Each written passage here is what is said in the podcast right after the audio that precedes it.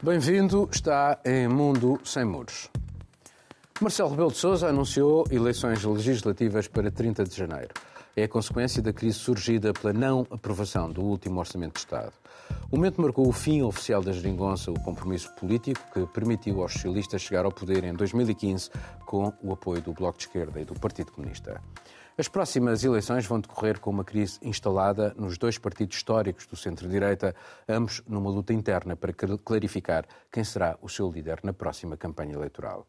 Na esquerda, os socialistas parecem apostados no discurso da vitimização, culpam os antigos parceiros de lhes terem negado o apoio e votado com a direita. Os últimos acusam os socialistas de falta de vontade no compromisso por estarem mais interessados em ir para eleições e tentar, desta vez, uma maioria absoluta. Catarina. Queria começar por pedir desculpa aos espectadores do Mundo Sem Muros, porque a última vez que falámos sobre o Orçamento de Estado, eu disse que achava que isto ia ficar tudo bem, que não íamos ter nenhuma crise política e estava redondamente enganada, como temos visto Nós nos todos. últimos dias. Estávamos todos enganados, é, é verdade. Um, Olha, ontem estive a fazer entrevistas na rua com, sobre, sobre as eleições uh, e as pessoas estão visivelmente frustradas por duas razões. Por um lado, eh, as pessoas não, não acreditam que as eleições possam vir a mudar alguma coisa. E, por outro lado, sentem que uh, vão ser elas a acartar com as consequências de, da crise política. Tivemos agora uh, uma sondagem da Aximage que mostrou que cerca de 54% das pessoas acredita que as eleições são más para o país e 68% considera que nenhum partido vai conseguir uma maioria. E estas, na minha opinião, na minha perspectiva, estas, estas preocupações têm uma razão de ser. Tivemos uma conversa em que a Carolines também esteve presente com um professor de, de Direito na Universidade Nova, Francisco Coutinho, que nos disse que esta, eh, eh, esta estabilidade política já está, já está podre eh, há algum tempo. Mas nós tivemos uma fase, durante dois anos, em que tivemos uma pandemia, não é? Portanto, não houve, a atenção não estava focada necessariamente uh, na política em si, mas sim na saúde pública. E também não nos podemos esquecer que tivemos a presidência do Conselho Europeu, que também não permitiu a muitas destas conversas uh, acontecerem. Um, agora, esta podridão, como, o Francisco Coutinho, Coutinho escreve, já lá estava. Um, e eu acho que há aqui dois temas importantes, um, rapidamente, para mencionar. Uma é o risco do, do, do, do acesso aos fundos europeus um, e também de cumprir as metas do nosso plano de recuperação uh, pós-pandemia. Uh, o Ministro da Economia falou com o Reuters esta semana e disse que está muito confiante que vamos conseguir cumprir com as nossas metas europeias. Um, vamos ver se vamos ou não, é uma questão, é uma questão de tempo. E segundo, um, acho que é importante também nos relembrar, relembrar, relembrarmos que isto é a democracia a funcionar também, não é? Portanto, as, as eleições fazem parte de uma democracia, não nos podemos esquecer disso. Um, e que uh, não é necessariamente as eleições e a rejeição do Orçamento de Estado que vão ter um impacto na nossa credibilidade internacional. O grande problema aqui, na minha opinião, é o que vem a seguir. O que é que vem depois das eleições? Qual é que vai ser o resultado? Vamos realmente ver uma, um, um, partido de extrema-direita como chega a ganhar uh, bastantes deputados uh, no Parlamento e é aí que realmente vamos sentir o impacto. Portanto, eu por agora acho que é, é normal, é a democracia, o que vem a seguir é o mais importante. Marcelo. É, é, o que vem a seguir é o mais importante, concordo. É, vamos ver o que acontece. Mas, mas esquerda... já temos que chegar lá, não é? Esse já momento... temos que chegar lá e, e obviamente, está tudo em aberto, mas as sondagens já falam de um, de um, de um de um sistema que tem um equilíbrio ainda precário, tanto a esquerda como a direita, e a direita permite temos... Permite-me só interromper-te só para dizer uma coisa. Apesar de tudo, há uma clarificação que ainda não existe no centro-direita e as sondagens não, não podem refletir isso. Portanto, eh, estas sondagens são um bocadinho sim, prematuras. Sim, sim, sim, sim, com certeza. É, mas é mais uma, uma situação em que eh, quem tem tendência para votar no centro-direita poderá estar a pensar votar no, no, no, na direita mais, mais radical, que, que é, é, uma, é uma solução um pouco mais preocupante também do ponto de vista da credibilidade do país, etc. Mas, e não só, também pela vida interna do país. E é estranho que, que as esquerdas que, que, que levantam a, a cada minuto que passa o, o, o alerta, o alarme sobre, sobre a chegada de, das direitas, depois decidiram deixar esta grande oportunidade. Eu olho para a Itália, eh, eh, todos saltaram para o carro de Draghi porque querem governar esta fase em que vem o dinheiro da Europa e aqui a esquerda deixa, deixa para a direita esta grande oportunidade. A esquerda toda. A esquerda toda, a esquerda toda, porque, porque obviamente houve. Nos divórcios, houve, houve, houve ninguém, divórcios, tem, ninguém, tem, ninguém, ninguém tem toda a culpa. Mas, eh, sim, eh, mas eu, eu acho. Vamos ver como é que os eleitores vão, vão votar à esquerda. Eh, eu acho que existe uma. Nós na Europa temos uma, uma, um leque de ofertas eleitorais muito grandes. Temos muitos partidos em Itália, então nem, nem se fala disso.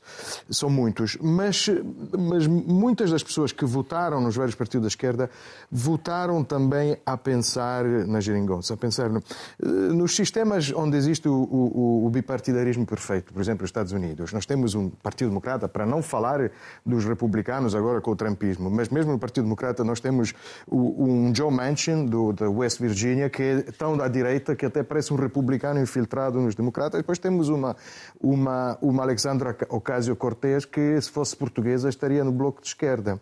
Mas quando se vai a votos, conseguem juntar-se no mesmo. Bem, mas o partido é o mesmo, não se, não, não, não se, não se fracciona. É, claro, com correntes internas muito duras. Hum, eu acho que muita gente votou. Eu não fiz um estudo aprofundado, posso dizer o que acontece na minha bolha eh, de, de, de conhecidos e de amigos, mas eu sei que muita gente, mesmo no rescaldo do, do, das eleições autárquicas em Lisboa, disseram eu votei no PCP ou eu votei no Bloco porque o Medina já lá estava. Ou seja, vota-se como quem vota numa corrente mais à esquerda de um partido único que, que era o partido da esquerda. E, e, portanto, a grande incógnita é ver agora onde é que, como é que estes votos se mexem dentro de uma uh, coligação multipartidária, como é, como é a esquerda. A direita, eh, já disseste, obviamente a direita ainda tem que, tem que arrumar a casa, porque parece que esta crise pesou mais nos partidos da direita do que da esquerda, por enquanto. Vou passar agora para a Caroline, que está no Brasil, em Fortaleza, e que durante algumas semanas vai nos acompanhar uh, precisamente do Brasil. Caroline, esta, a tua leitura sobre esta situação política portuguesa feita aí no Brasil. Oi, Paulo. Olá, os colegas também. Bom, cheguei há poucos dias, não é? Mas só uma nota muito rápida também sobre o que eu tenho visto aqui ah, de cobertura disso, não é? Na imprensa brasileira. Ah, muito tem se falado, sim, sobre essa situação em Portugal e no sentido de, depois de anos de estabilidade, agora Portugal enfrenta essa crise política, digamos assim, né? Esses anos de estabilidade, esses últimos anos que nós tivemos aí da geringonça, foram anos que, ah, podemos dizer, trouxeram um novo ânimo para os brasileiros que tinham interesse em ir morar em Portugal, voltar a fazer negócios, voltar a fazer turismo. Então, foram anos em que houve essa relação muito mais próxima de novo, estava em crescimento, claro, até a pandemia e por isso todo esse interesse, não é? Ah, eu ainda estava em Portugal quando o cenário começou a se desenrolar, já nesses últimos acontecimentos estava por aqui acompanhando de longe. É, eu também falo com a Catarina, não é? Na nossa última discussão aí no Mundo Sem Muros, eu também disse: bom, acho que tudo se resolve e não foi nada disso que aconteceu. Ah, essa relação já vinha desgastada, não é? E nessa entrevista que nós fizemos com, com o professor da Faculdade de Direito da Universidade, Universidade Nova de Lisboa, ah, foi interessante que ele ressaltou também esse lado do crescimento da direita, não é? A gente tem um cenário agora de praticamente extinção não é, do CDF, se, se se confirmarem as tendências que nós estamos vendo, mas que apontam também para esse crescimento da iniciativa liberal e do Chega nas próximas eleições dentro do parlamento. Então, isso é de fato um ponto a se observar qual será a nova conjuntura, porque muito embora a sondagem também diga que o Partido Socialista leva sem maioria, há também essa questão ainda aí muito difícil para a direita nesse momento, não é? Que é, é, é uma crise aí do, do segmento que precisa ser resolvida. É, eu também acho que vale a pena a gente falar um pouquinho sobre o papel do presidente, não é? Ao longo desses últimos uh, acontecimentos. Então, o Marcelo saiu de um papel aí em que ele estava muito, muito focado naquelas questões do bom relacionamento, não é? De ser o Cicerone, como a gente diz aqui no Brasil, por ser essa figura de chefe de Estado, mas ele agiu de fato, ele antes mesmo começou aí a dar sinais de que haveria sim a dissolução do parlamento, que convocaria novas eleições, de certa forma para influenciar talvez o andamento das discussões que se seguiram, que vieram pela frente. E a gente viu uh, que houve realmente essa, essa presença e essa intervenção dele nesse ponto. Acho que a data das eleições. Mas, mas janeiro... uh, Caroline, achas que ele foi excessivo? Uh, uh, ultrapassou aquilo que deveria ser a sua reserva uh, enquanto presidente? Não, eu, eu não acho que ele ultrapassou a reserva. Eu acho que ele. Eu, bom, eu acho que ele usou do, do que pode fazer, não é? Do, do que é permitido que faça, para poder, como eu disse, tentar direcionar de alguma forma. Pode ter soado, acredito assim, talvez mais excessivo, pelo, pela própria reserva natural histórica, não é?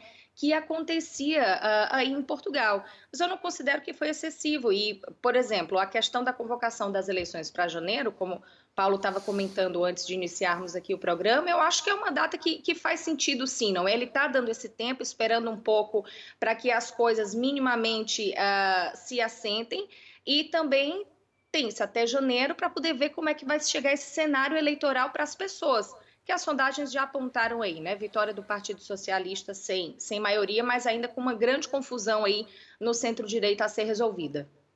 Miguel. Bem, hum, eu concordaria com a Caroline que eh, o papel do Presidente da República não foi excessivo se tomarmos a média de excesso de atuação de Marcelo Rebelo de Sousa ao longo de todo o seu percurso enquanto Presidente. Eh, eh, aliás, eu tive dificuldades em em explicar ao meu editor na Alemanha um, ehm, que, que, para, para, quais, para quem estou a, a, relatar a situação em Portugal, explicar o papel de Marcelo Rebelo de Sousa, porque na Alemanha chama-se Königsrecht, o direito do Parlamento de aprovar o, o, o projeto, chama-se assim na Alemanha, o projeto de orçamento. É um direito eh, real, no sentido real, imperial, próprio do Parlamento aprovar. E a, a Marcelo Rebelo de Sousa tomou uma iniciativa antes de eh, uma iniciativa em relação a este orçamento, antes de ouvir o Conselho de Estado, eh, criando uma espécie de ultimato, criando uma pressão sobre os partidos de, de, de, de, os partidos parlamentares que estavam a suportar a solução governativa que Portugal tinha, que era a geringonça e que deixou de ter. E, portanto, houve, um, um, de facto, uma, uma, uma presença permanente de Marcelo em todo este processo que não é explicável. E para voltar à questão da Catarina e do Marcelo quanto àquilo que virá depois, a, a mim o que me quer parecer é que vamos ter este nível de protagonismo de Marcelo Rebelo de Sousa que temos agora, vamos ter garantido para depois das eleições, porque dificilmente estas eleições irão clarificar a situação. E queria só alertar para aquilo que se passa na Alemanha neste momento onde temos também um governo minoritário, também um partido socialista, enfim, da família socialista, entre aspas, socialista, eh, minoritário a que irá assumir a, eh, a, eh, a chefia do governo, mas nós temos na Alemanha, desde as eleições, há muitas semanas, mais de 20 grupos de trabalho permanentemente uhum. a acertar as linhas de atuação desse futuro governo. É uma capacidade de organização que os partidos portugueses manifestamente São 300 não têm. pessoas, eu li. Não têm, não têm. E nós tivemos no começo da geringonça, havia aquelas linhas vermelhas traçadas pelo Partido Comunista e pelo Bloco de Esquerda, enfim, conseguiram acertar 4, 5 linhas vermelhas, mas é uma, não é uma base para se chegar a, uma, a, a um governo com alguma estabilidade de, eh, de atuação e que possa executar aquilo que se pretende, que é um orçamento. Portanto, seria muito mais uh, aceitável que se governasse, desse tempo aos partidos. Estão todos em crise. Todos os partidos uh, portugueses estão em crise. À direita, obviamente, de liderança. À esquerda, de resultados eleitorais pelo desgaste que tiveram nestes anos a suportar o Partido Socialista, eventualmente. E esta crise é toda ela uma falsa crise, não é uma crise de orçamento. Não é por causa do salário mínimo que uh, uh, António Costa se predispôs a aumentar em 6% e depois uh, clama que é o maior aumento. Quer dizer, se ele tivesse ido até aos 7, 8% que o Partido Comunista exigia, de repente já havia orçamento, foi isso que ele não quis aceitar ou foi essa diferença no aumento do salário mínimo, quando nós sabemos perfeitamente estamos com uma inflação que, sobretudo para os rendimentos mais baixos, para os rendimentos mais baixos, que é quem recebe o salário mínimo, é muito superior à, à, à inflação oficialmente apurada de 4,5% ou 5% na zona euro. Quer dizer, para os rendimentos baixos, a inflação bate nos 10% imediatamente.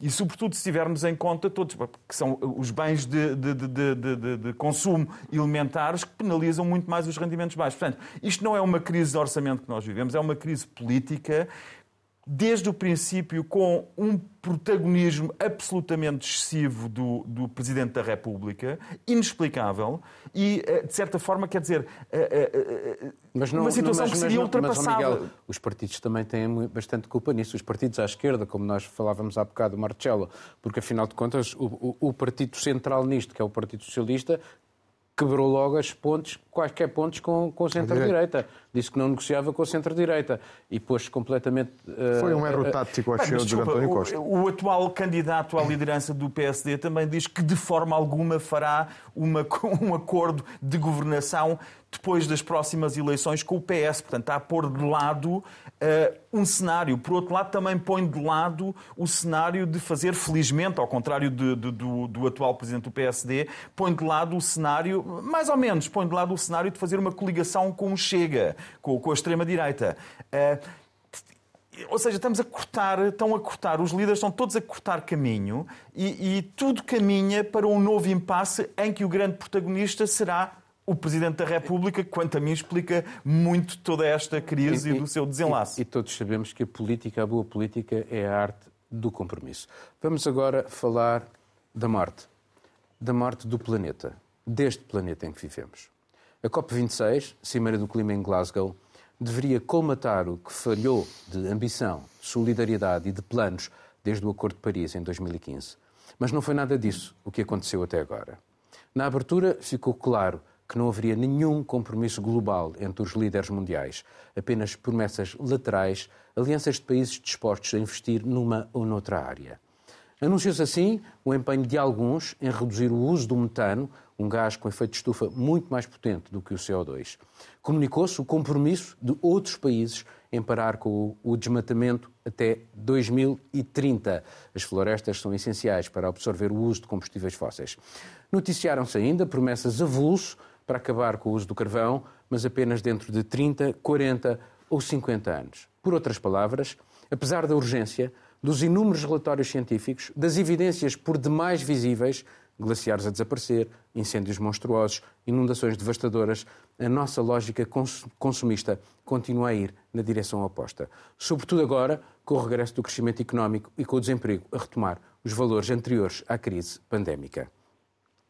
A verdade é que aquele que deveria ter sido um momento de clarificação dos principais dirigentes do mundo sobre o apocalipse ecológico, motivado pelo aumento das temperaturas, isso não aconteceu. Alguns deles nem sequer estiveram presentes na Cimeira do Clima. Xi Jinping ou Vladimir Putin, por exemplo.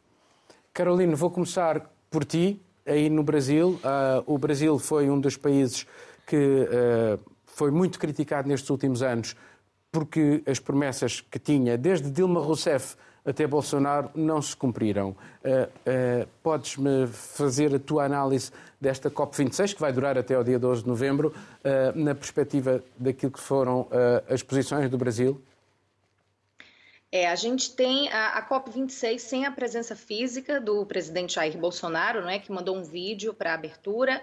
Até o momento também sem a presença física do atual ministro do Ambiente, que também já fez um pronunciamento em vídeo e deve chegar nos próximos dias. Uh, antes de falar sobre os posicionamentos em si, eu acho que é muito interessante destacar, Paulo, que na abertura da COP, quem esteve presente discursou aí para os 100 chefes de Estado, não é? Foi muito dura nas palavras, chamou a atenção para todos esses problemas e esses riscos que nós corremos, que tu acabaste de mencionar. Foi uma jovem indígena de 24 anos de idade, a Chai Surui, Uh, que é filha de uma liderança indígena muito, muito conhecida e muito atuante uh, num dos estados da região norte aqui do Brasil. Um, e ela foi bastante dura nas palavras e chamou a atenção para o que tem acontecido no momento. A reação do presidente Bolsonaro à presença dela foi dizer que colocaram novamente uma pessoa indígena para tentar descredibilizá-lo, atacá-lo, não é para substituir o conhecido cacique Raoni, que já tem mais de 90 anos de idade, mas também uma figura muito atuante nesse cenário de, de preservação, não é, de luta pela preservação da Amazônia e do planeta em si. Até agora, o que é que o Brasil prometeu, não é? Nessa fala do ministro do Ambiente, foi prometida a redução de 50% dos gases do efeito estufa até 2030 e a neutralização das emissões de carbono até 2050. Na porcentagem, isso é mais do que o que tinha sido prometido em 2015 pela presidente Dilma Rousseff. Na, em, é, exatamente, 2015. Na altura, essa promessa foi de 43% de redução. Só que aí agora tem uma expressão que está sendo utilizada aqui que é, explica muito bem a situação, não é? O presidente Bolsonaro agora está fazendo a pedalada ambiental. Ah, todo mundo recorda que o, um dos motivos, não é? O motivo do impeachment da presidente Dilma Rousseff foi a chamada pedalada fiscal. Aquelas manobras fiscais aí para poder ter algumas vantagens. O Bolsonaro agora fez uma pedalada, o governo de Jair Bolsonaro fez agora uma pedalada ambiental. Por quê?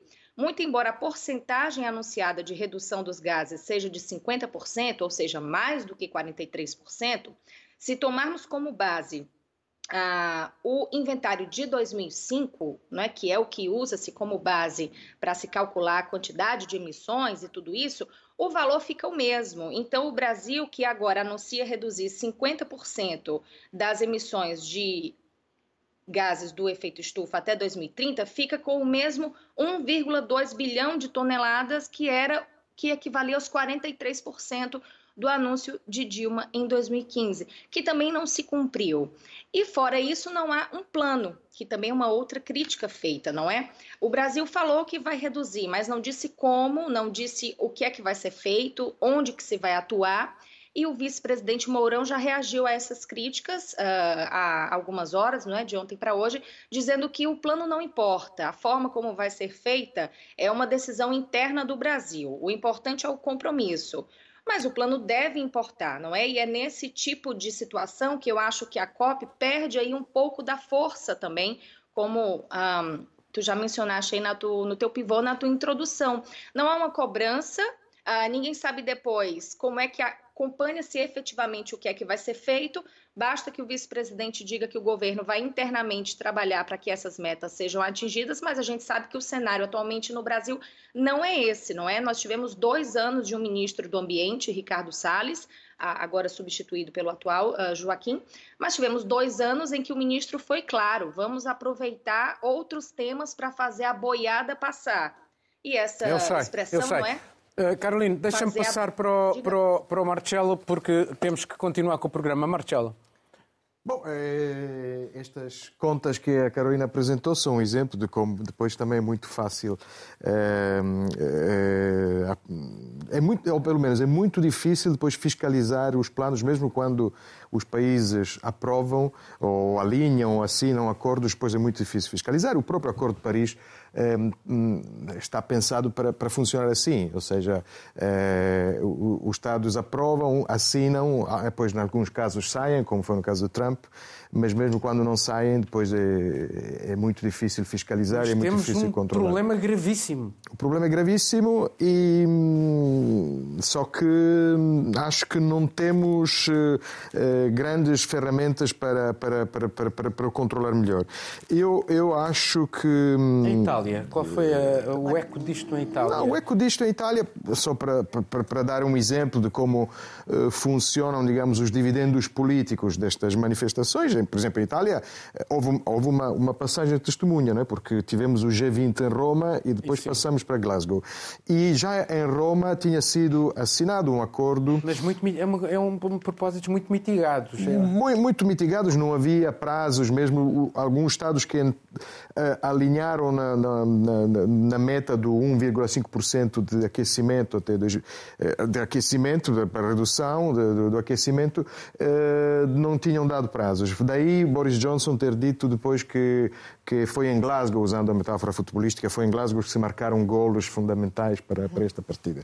Eh, ou seja, a ideia é que depois cada, cada Estado puxa acordos a sua sardinha, para usar, para atualizar a metáfora, ehm, e para tirar dividendos políticos. Do ponto de vista prático, é muito difícil. Eu confesso que ehm, já não, não tenho muita paciência com o blá blá, mas não o blá blá dos políticos, mas também o blá blá de quem imita Greta Thunberg, porque, porque, porque a Greta é, é muito jovem e, portanto, tem aquela, aquele espírito e até uma certa arrogância que nos jovens fica bem, mas nos adultos já fica um pouco menos bem. Eh, é tudo muito complexo. Mesmo os prazos que a China e a Índia eh, acabam 2070, de, de aprovar, a Índia. a Índia 2070, a China 2060, mas com um, um crescimento não é, das emissões até 2030. É, são prazos muito fracos, mas podemos, até que ponto podemos criticá-los? Nós, no Ocidente, deslocalizamos toda a nossa produção industrial para a Ásia e, sobretudo, para a China. Um, ou seja, muitas daquelas emissões são feitas para fornecer mercados ocidentais. É muito fácil dizer que, que, que, que, as metas que eles estabeleceram são fracas. Com certeza são fracas, mas uh, eu não vejo. Uh, eu vejo muitas partes do mesmo problema, não vejo soluções. Eu gosto de falar disto considerando-me parte do problema e não solução. Miguel, uh, a Alemanha está a tentar formar um governo, agora com os verdes. como é que faz a leitura disto também numa perspectiva alemã? Bem, numa perspectiva alemã, acho que é relativamente fácil a leitura, que é, se nós pegarmos, temos neste momento uh, o SPD, de Olaf Scholz, e temos à mesma mesa os verdes, um, ehm, com o líder Habeck, provavelmente posicionado para Ministro das Finanças, e do lado dos liberais temos um, ehm, o Sr. Lindner, que também quer o Ministério das Finanças. E é este o Ministério cobiçado, e a questão, em termos ambientais, quanto a mim, põe-se numa fórmula simples: é que, e retomando aquilo que o Marcelo disse, e concordando com ele, é que este modelo económico que nós temos não é de forma nenhuma compatível com as metas definidas nos Acordos de Paris, por exemplo. Este modelo económico não é compatível. Ou seja, tudo o que os verdes e os liberais acordarem em matéria ambiental é, à partida, uma falácia, porque isto não, não se vai conseguir cumprir estas metas.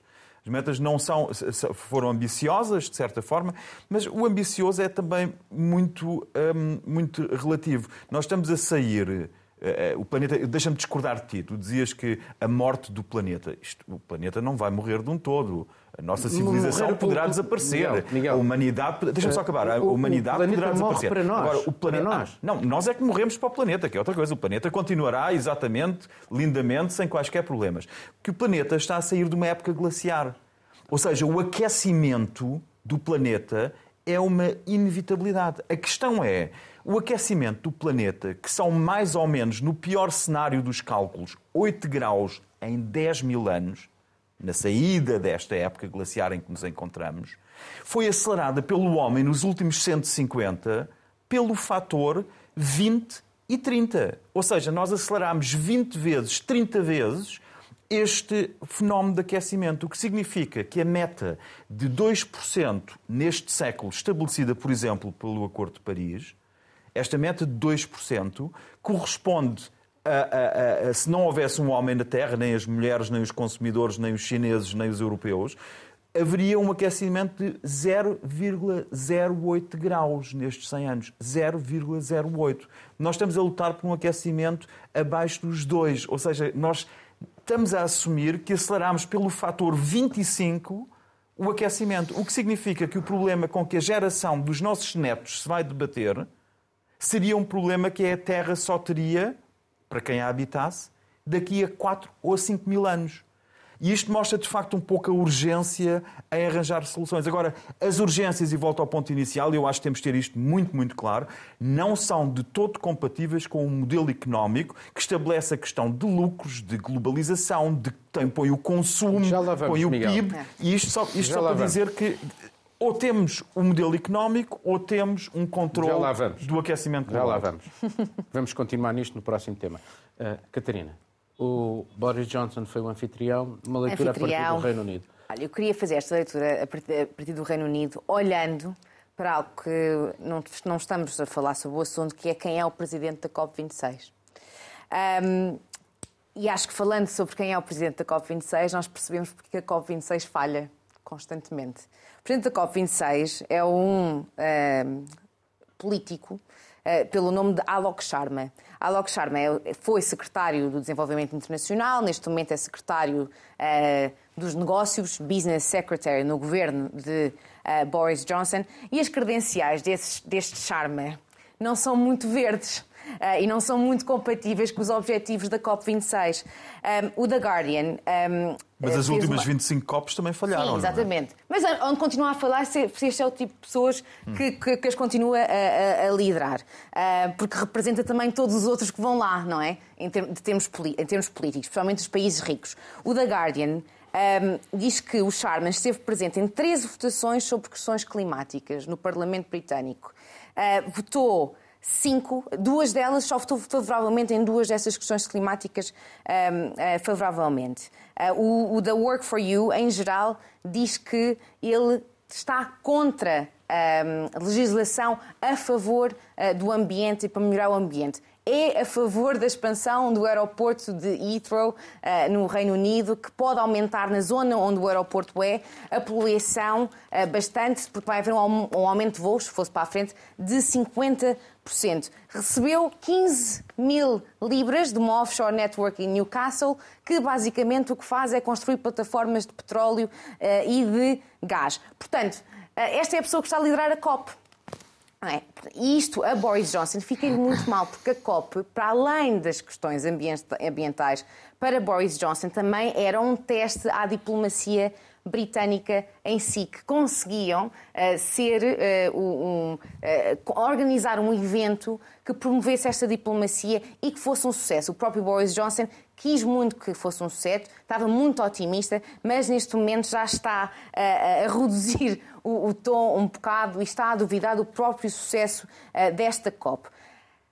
E isto acontece não só na COP, como noutras situações no Reino Unido. A semana passada, tal como nós tivemos um debate sobre o orçamento, eh, o ministro, o chanceler, demorou eh, cerca de 35 minutos a falar sobre o ambiente, não mencionou a palavra aquecimento global nem uma vez, mas, no entanto, mencionou a palavra, eh, o preço da cidra a subir cerca de 10 vezes. Portanto, só para, só para acabar, o que isto mostra é que a crise, a crise climática no Reino Unido, como em vários outros países ricos, é um, é, é um problema secundário, não é? E se continuarmos a entrar como problema secundário, não vamos a lado nenhum. Vamos continuar neste tema porque ele é de facto extremamente importante. Há cerca de 8 mil milhões de pessoas neste planeta, número que aumenta cada vez mais. Precisam de alimentos, abrigo, educação. Quem lhes dá os recursos para isso é o próprio planeta. Mas à força com que os consumimos, estamos a esgotá-lo. E com o aumento da temperatura na Terra, o cenário é ainda pior. O impacto na biodiversidade, biodiversidade é já amplamente visível. A acidificação dos oceanos e espécies a desaparecer são apenas alguns exemplos. Para que a temperatura não continue a aumentar, temos de alterar comportamentos. Há que mudar o sistema elétrico, fechar as centrais a carvão, acabar com veículos a gasolina e gasóleo, isolar melhor as casas, substituir o aquecimento por bombas de calor, inventar novos processos industriais. Nada disto se fará sem custos. Setores inteiros vão desaparecer outros irão surgir. Tudo isso a obrigar a grandes desafios para apoiar socialmente aqueles que vão perder os empregos. Os defensores do crescimento verde argumentam que políticas e tecnologias apropriadas continuarão a garantir o progresso económico e reduzirão as emissões de CO2 para níveis aceitáveis. É a visão da grande maioria dos governos do mundo. No entanto, há quem defenda um decrescimento económico global para se conseguir reduzir essas mesmas emissões, mas aliado a uma mais justa redistribuição da riqueza, permitindo assim que as mudanças energéticas possam ser socialmente sustentáveis. Na verdade, se cada ser humano tivesse o mesmo direito de emitir gases de efeitos de estufa, isso acabaria por levar a uma transferência direta da riqueza entre países ricos e países pobres, a suficiente para erradicar a pobreza extrema no mundo. São exemplos de um debate que não se fez. Miguel, agora sim. Bem, é interessante de facto. Hum, é interessante, faz-me. Hum, remete-me um pouco para as preocupações que o Marcelo referia com a, com a arrogância de uma Greta Thunberg. É verdade, a minha filha de 11 anos, a Maria, veio ter comigo, tinha acabado de ver um, um programa científico e explicou-me que a solução, que eu deveria ver o programa, porque a solução era tornar-nos todos veganos. e veganos, e há uma lógica por trás. Ela remetia para o programa que tinha acabado de ver, um programa uh, para uh, juvenil numa televisão alemã, e o programa dizia que um, a forma como estamos a produzir proteína animal uh, acaba por ocupar uma área de terra que leva invariavelmente à deflorestação e que ao produzirmos alimentos estritamente, uh, um, ao termos uma alimentação vegetariana, deixaríamos de adjudicar 80% da produção de soja que atualmente vai para a ração animal essa, eh, esses 80% reverteriam para os humanos e poderíamos diminuir em muito a área necessária para aumentar a humanidade. Só há um pequeno problema, é que nascemos omnívoros, não é? Nascemos omnívoros, eh, gostamos de peixe, gostamos de carne, e isto remete-me um bocadinho também para o... Estou a falar nisto porque isto remete para o problema. Este problema da alimentação remete também para o problema da forma como a nossa civilização está estruturada, não do ponto de vista de, de, de, do aporte energético, mas do ponto de vista de objetivos de vida. E os objetivos são objetivos de crescimento, são objetivos de acumulação de riqueza, são objetivos de conquista de conforto, não são objetivos, portanto, o lucro, à partida do lucro. Portanto, isto está, isto, este é o âmago de toda a questão, que é sociedades, todas elas, da China às Américas, eh, da Europa Portugal aos Urais, é acumular riqueza, aumentar conforto. E se nós vamos conseguir, eh, para cumprir metas ambientais, mudar estruturalmente a nossa forma de pensar, de agir e de nos alimentar, quer-me parecer muito questionável. Comparado com essa, esses objetivos que, que, que, a minha filha de 11 anos uh, reconhece como uma possível solução. Ela não quis impor o veganismo em casa. Aliás, ela gosta muito da alimentação que temos habitualmente. Mas este tipo de mudança radical não é compatível com a vida que nós temos. Parece-me muito mais fácil instituir, teria sido muito mais fácil instituir outras ligeiras utopias, como o anarquismo, o marxismo, do que levar a mudanças de paradigma tão profundas. Portanto, não é praticável. Não é praticável. E não sendo praticável, temos que procurar outras soluções. E as outras soluções parecem-me, infelizmente, era este ponto que eu queria chegar só, parece-me, infelizmente, que este reconhecimento que nós temos aqui de achar que, não, mas este modelo económico não é compatível com as metas do Acordo de Paris e, no entanto, vamos na COP 1, 2, 3, 24, 25, 26 e por aí fora, não é? Portanto, o que é que está a acontecer? E eu acho que perguntar um cui bono do isto, a quem é que beneficia toda esta discussão, sabendo que é uma guerra perdida que só pode ser minimizada. A Europa vai perder orlas costeiras, a Holanda pondera cenários em que se transfere como país para uma outra região do mundo, porque, enfim, chamam-se Países Baixos por alguma razão, não é compatível com a subida do mar. Sabemos o que, é que acontece a pequenas ilhas como Tuvalu, mas o poder de compra dos holandeses é outro e o poder de organização dos europeus é outro. Portanto, eu acho que a guerra, esta, esta batalha, está a ser dada como perdida e está-se a tentar gerir as consequências.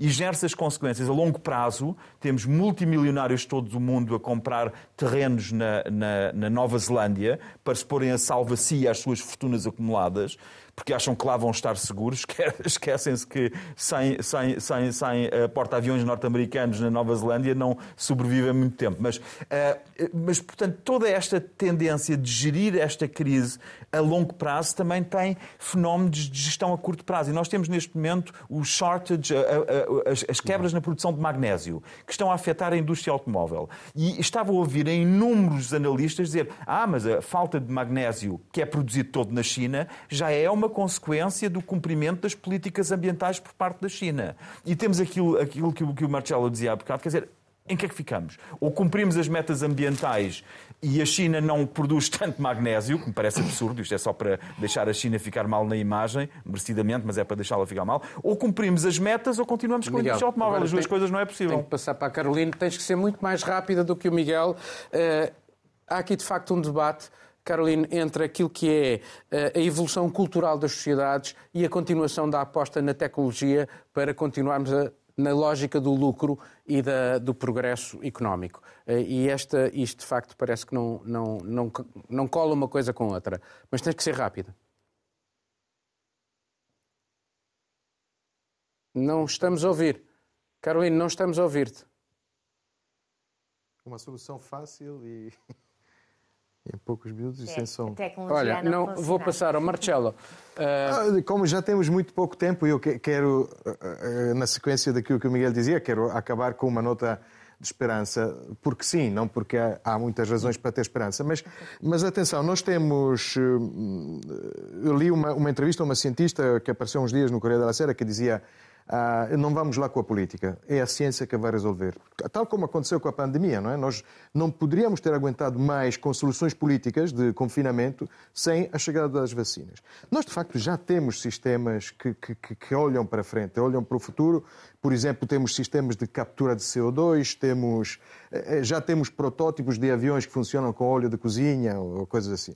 Naturalmente, estas, eh, eh, estas invenções, estas inovações científicas não nos podem permitir fazer uma fuga para frente e dizer, ok, a ciência vai resolver isto daqui a poucos anos. Nós temos que cumprir o, o, nosso dever, mas temos que eh, voltar a, a, ter esperança que conseguimos contornar isto sem o decrescimento de que tu falavas, porque o decrescimento feliz, também existe uma, uma teoria sobre o é decrescimento feliz, é uma utopia. O decrescimento, já vimos na pandemia, é um, é um decrescimento triste. E implicava crescimento espiritual. Uma nota, não, não, uma nota, uma nota literária para concluir. Há, um, há, uma peça das mais famosas do Chekhov, que é o Tio Vânia, em que é uma personagem que é um médico ecologista que adora árvores e planta árvores, florestas, e diz: Nós estamos a destruir as florestas para aquecer as nossas casas porque temos a preguiça de ir buscar à terra, à mãe terra, o combustível fóssil. Passado uns 120, 120 anos, nós ultrapassamos esta preguiça, agora percebemos que até estamos a ir muito além, mas, mais uma vez, é a ciência que, que, nos vai dar soluções, que serão sempre soluções provisórias, mas, mas temos, que, temos que apostar também muito nisto. Catarina, eu li uh, uma, duas, duas ações que ocorreram em 2017. A Nova Zelândia declarou, deu uh, uma entidade jurídica uh, a, um rio e depois a Índia também a glaciares e tudo o que está à volta. Uh, como quem diz, uh, nós temos que respeitar a relação que temos com. Porque nós temos direitos, é? direitos jurídicos, mas a natureza não tem. E se calhar falta aqui essa relação de proximidade com a, natureza, com o planeta, que não existe propriamente. E, exatamente, e aqueles que sentem mais na pele o impacto do aquecimento global tendem a ser os que têm mais contacto com a natureza e que a respeitam mais, ao contrário uh, dos países ricos, que muitas vezes são os que mais poluem e que mais impacto que têm. Uh, e os países ricos aqui, um, eh, há sempre quase uma, uma espécie de tentativa de sermos os heróis que vamos salvar o mundo, uma tentativa de salvar o mundo. Nós estamos a ver que, por exemplo, desde 2009, os países ricos prometeram ou comprometeram-se a dar 100 mil milhões um, de dólares uh, aos países mais pobres para lutar contra o aquecimento global. 100 mil milhões de dólares pode parecer muito, mas não é.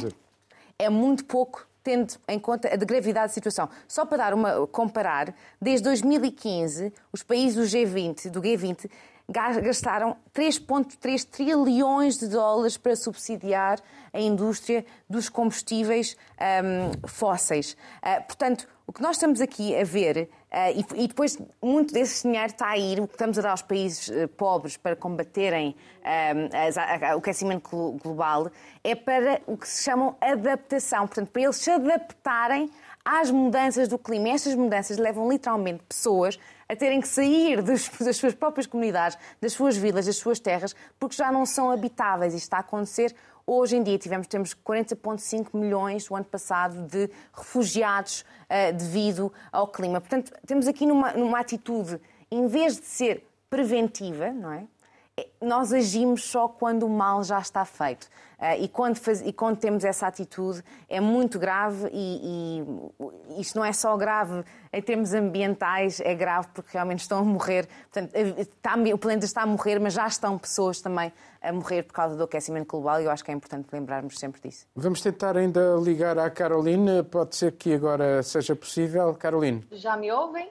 Já. Perfeito, Paulo. Tens que ser então, muito rápida, Caroline. É, só para encerrar mesmo agora, como falaram, não é com relação a essa, a essa relação que existe, não é nossa, com o ambiente, com a natureza e essa questão das tecnologias. Essa relação existe e essas tecnologias existem há muito tempo. É a relação e são as tecnologias dos povos originários e dos povos indígenas. E eu digo isso até para terminar com uma nota de esperança, porque também na COP agora houve uma sinalização muito positiva com relação a um recurso que vai ser destinado diretamente para uma coalizão de povos originários e indígenas na América Latina, na Ásia e na África, um valor bem alto, 1,7 mil milhões de dólares.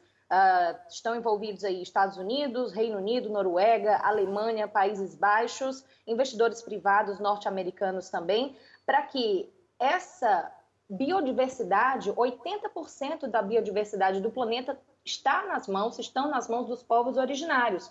E para que isso possa ser protegido e para que essas tecnologias que eles já têm possam avançar. Então, eu acho que esse é um sinal também importante. A gente pode terminar aqui com essa notinha, talvez, de ponto positivo, de esperança, porque o reconhecimento dessas populações nessa luta, que são populações afetadas e muito, conforme a Catarina acabou de mencionar, é muito importante que elas tenham chegado nesse ponto de serem reconhecidas e que continue daqui para frente.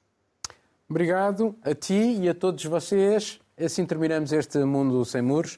Vamos estar de volta dentro de uma semana. Tenha dias felizes.